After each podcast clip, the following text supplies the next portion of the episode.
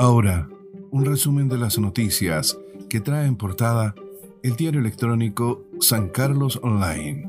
Hoy jueves 16 de septiembre de 2021. A nivel nacional.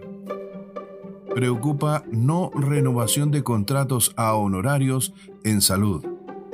Sería una decisión del Ministerio de Salud a partir del 30 de septiembre.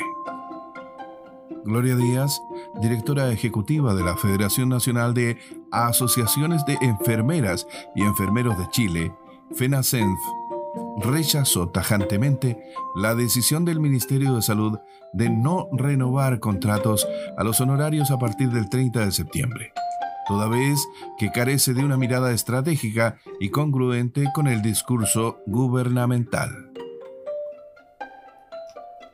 Noticias del ámbito local. Municipio de San Carlos programó rodeo y juegos criollos en la media luna. Una cabalgata que saldrá desde la media luna hacia la plaza y que se detendrá en la municipalidad para ver bailar a los campeones nacionales de cueca, además de un rodeo el día 18, son parte de las actividades que el municipio de San Carlos programó para los días 17 y 18, este fin de semana.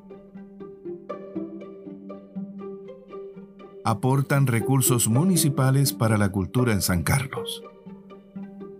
Recursos para la Casa Museo de Violeta Parra y para el Centro Cultural fueron aprobados por el Consejo Municipal, con la finalidad de que se pueda continuar desarrollando actividades culturales en ambos centros. Dentista cubano descuartizado. Amigo dice que era como un niño de 15 años.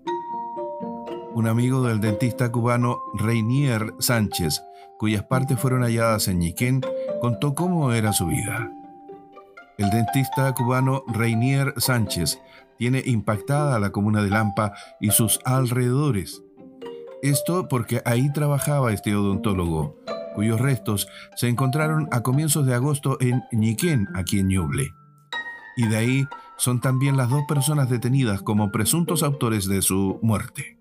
Uno es Rolando Villagrán, de 55 años, dueño de una consulta dental donde trabajó Sánchez.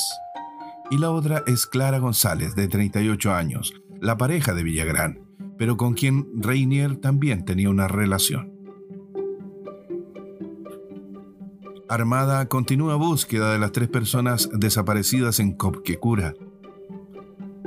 En la quinta jornada de búsqueda de este miércoles se pudo ingresar a cavernas subterráneas y abarcar una amplia zona de búsqueda entre la iglesia de piedra y la localidad de Chanco, aún sin resultados.